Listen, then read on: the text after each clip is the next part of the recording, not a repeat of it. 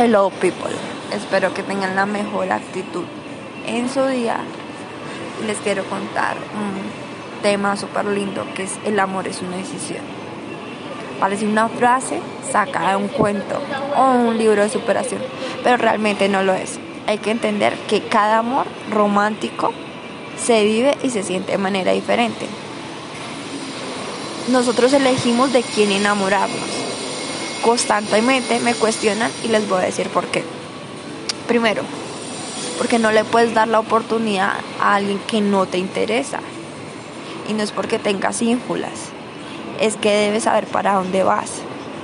Y al lado tuyo debe ir una persona que sea un polo a tierra, si tú no lo eres. O ser el polo a tierra de esa persona.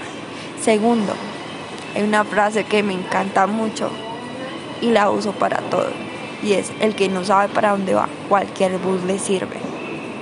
Ojo, es una frase y no de cajón. Analicemos la frase.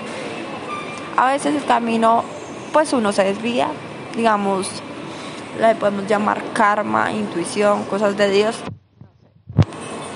Pero cuando hay amor propio y hay metas, sabes para dónde vas y no importa los obstáculos que se te presenten en el camino, porque obviamente se te van a presentar. No importa que tu decisión sea formar una familia, tener a alguien porque te sientes solo o porque decides no enamorarte. Esa también es una decisión. Lo que sea es respetable.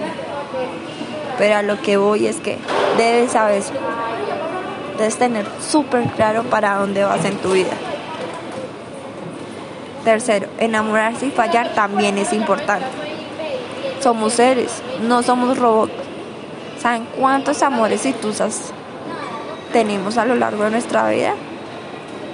Yo por lo menos un montón. Pero de cada una debemos aprender una lección. Y la idea no es repetirlo. Y el día que llegue esa persona a tu corazón, también lo vas a saber. Porque dejémonos de vainas. A veces los seres humanos somos tercos.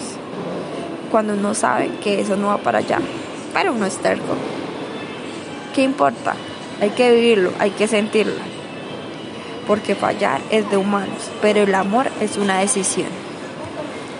Mi amiga X me dijo algo hoy, abro comillas. En mi vida he aprendido que no se cree tanto en las palabras y que creer en los hechos tampoco.